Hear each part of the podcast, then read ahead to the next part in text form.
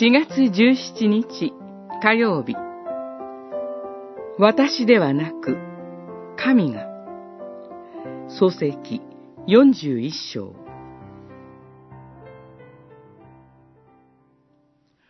ヨセフはファラオに答えた。私ではありません。神がファラオの幸いについて告げられるのです。41章16節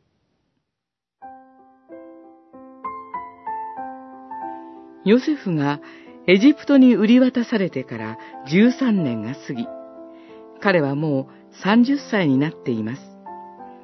まだ彼は獄中生活を続けています。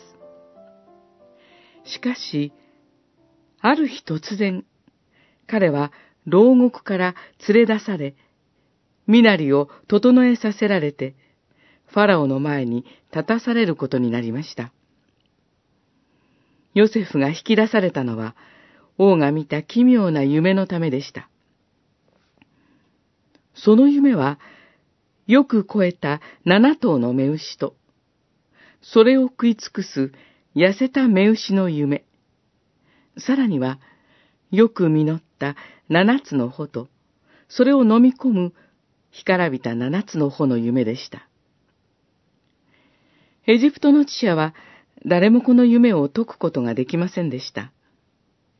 その時、給仕役の長が2年の間忘れていたヨセフのことを思い出して、王にヨセフのことを話します。王はヨセフに見た夢を解くように命じます。そこでヨセフは獄中の生活を支えてきた信仰を言い表します。それは、私ではなく、神が、という信仰です。夢の解き明かしでも、神がは繰り返し語られています。私ではなく、神が。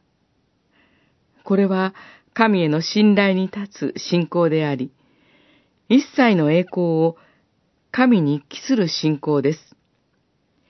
私たちもこの信仰に行きます。